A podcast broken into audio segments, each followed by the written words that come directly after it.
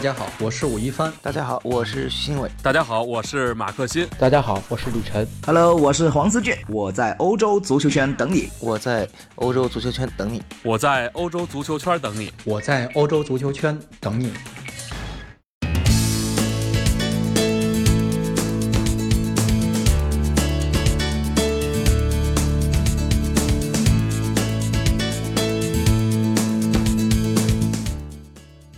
大家好，我是阿亮，又是在欧洲足球圈跟大家在英超这个环节当中见面了。呃，说来这期节目呢做的有点小兴奋啊，因为昨天晚上或者说今天的凌晨，已经是在我的感觉当中过了很多年了。我作为阿森纳球迷，已经很久没有如此痛快的感觉。阿森纳在主场二比零击败了曼联，是这个赛季埃式枪手的标志性一战。也是整个赛季，我觉得迄今为止打的最好的一场比赛，同时它又是最具有战略价值的一场比赛。那么接下来的时间里，就简单的跟大家复盘一下这场比赛，不会谈得很细，就从几个最为呃关键的，或者说我认为最为重要的点呢，跟大家再来聊聊这场比赛。首先一个，我觉得是心有猛虎。我记得在穆里尼奥的手下，当时这个赛季的曼联犹如是泥牛入海，正一步步的滑向深渊。所以那场比赛客场对战红魔之前，我认为这是我们本赛季战胜他们的最好的机会。所以最终呢，在客场打平，一度是让我感觉非常非常的失望，因为很明显，一次绝好的呃痛击，处在病痛当中曼联的机会就这么给流失掉了。而自从索尔斯克亚来到曼联之后，呃，红魔全队犹如是一只睡醒的猛兽，他们开启了在各项赛事几乎无敌的模式啊，确实也成为了呃这个赛季英超的一段佳话，一道非常亮丽的风景线。而阿森纳随后又在足总杯当中呢，以一比三的比分被曼联所淘汰。那么，同时呢，在晋级的阶段当中，两支球队在欧战的表现也是大相径庭。所率的曼联呢，是在看似不可能的情况之下，以三比一完成了大逆转。所以，不管从战绩啊，还是从士气啊、心态啊，我觉得红魔在这场比赛开始之前呢，无疑是处在了顶峰。而刚才说到了欧战，阿森纳刚刚在欧联杯的淘汰赛第一回合当中呢，无心恋战的状态，被雷恩队三比一给击败了。从球迷到名宿，批评声不绝于耳。而联赛上呢，咱们又错失了点球，制胜的点球啊，在德比战当中是丢掉了两分，所以不管怎么看呢，枪手的士气和状态呢，应该都是处在低潮期。即便我们坐拥主场连胜之力，我想在对阵红魔的这场比赛当中呢，肯定也是处于一个下狗的姿态。但不过这场比赛毕竟是事关下个赛季欧战席位的直接对垒，重要性就不言而喻了。两军交战，士气为先。比赛开始之后，阿森纳犹如猛虎下山，特别是以克拉西纳茨、蒙雷亚尔、厄齐尔和拉卡泽特为首的在左边路这一群攻击群，呃，气势惊人。在这场比赛开始之后呢，感觉多年以来啊被人诟病的枪手的书生气，在本场比赛你是找不到任何踪影的。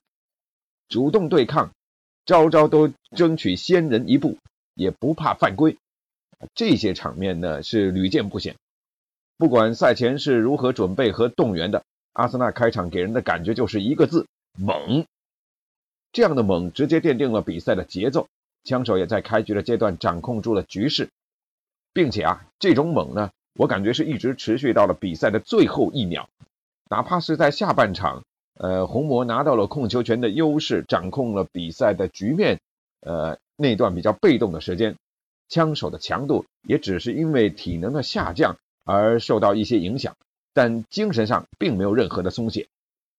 可以说，呃，阿森纳对于拿下本场比赛胜利的欲望，对于这种这个三分的渴望，要比曼联更胜也更足，呃，让人感觉有一种绝境求生的欲望。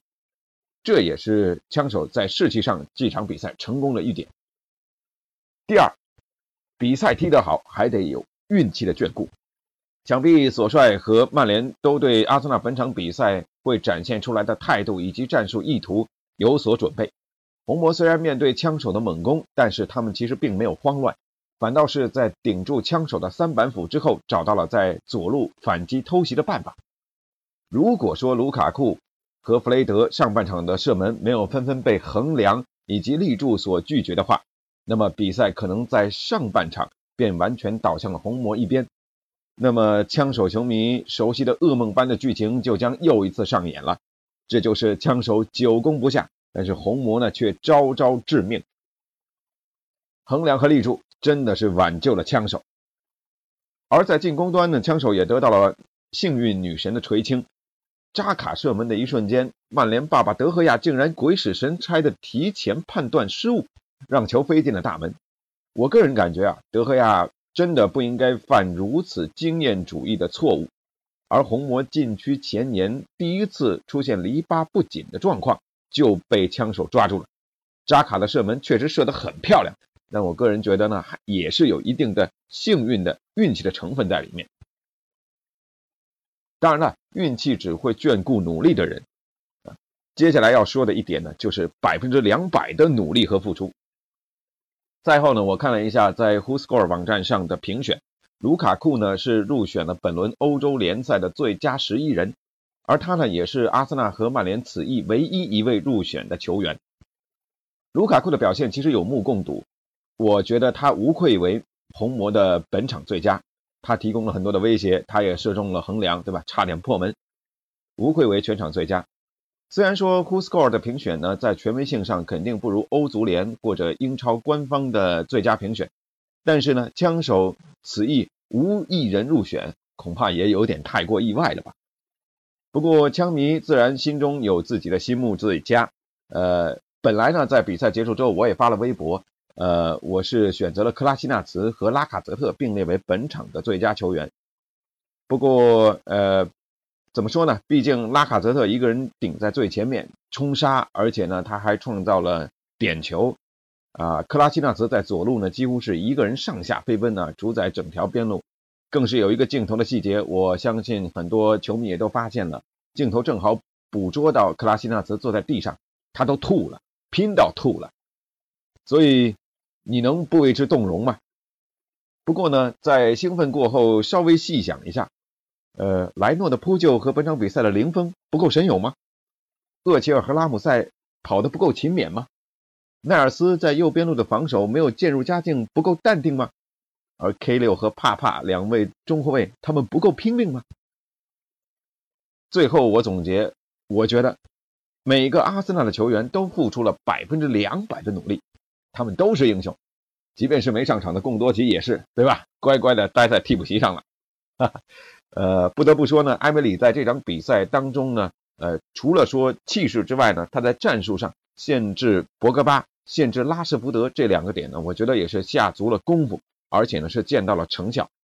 枪手这场比赛的勇敢以及对胜利的渴望，都离不开主帅的调遣，所以这是一场伟大的团队胜利。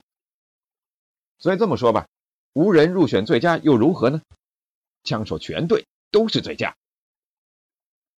此役过后，阿森纳本赛季对 Big 六的比赛呢就已经全部踢完了。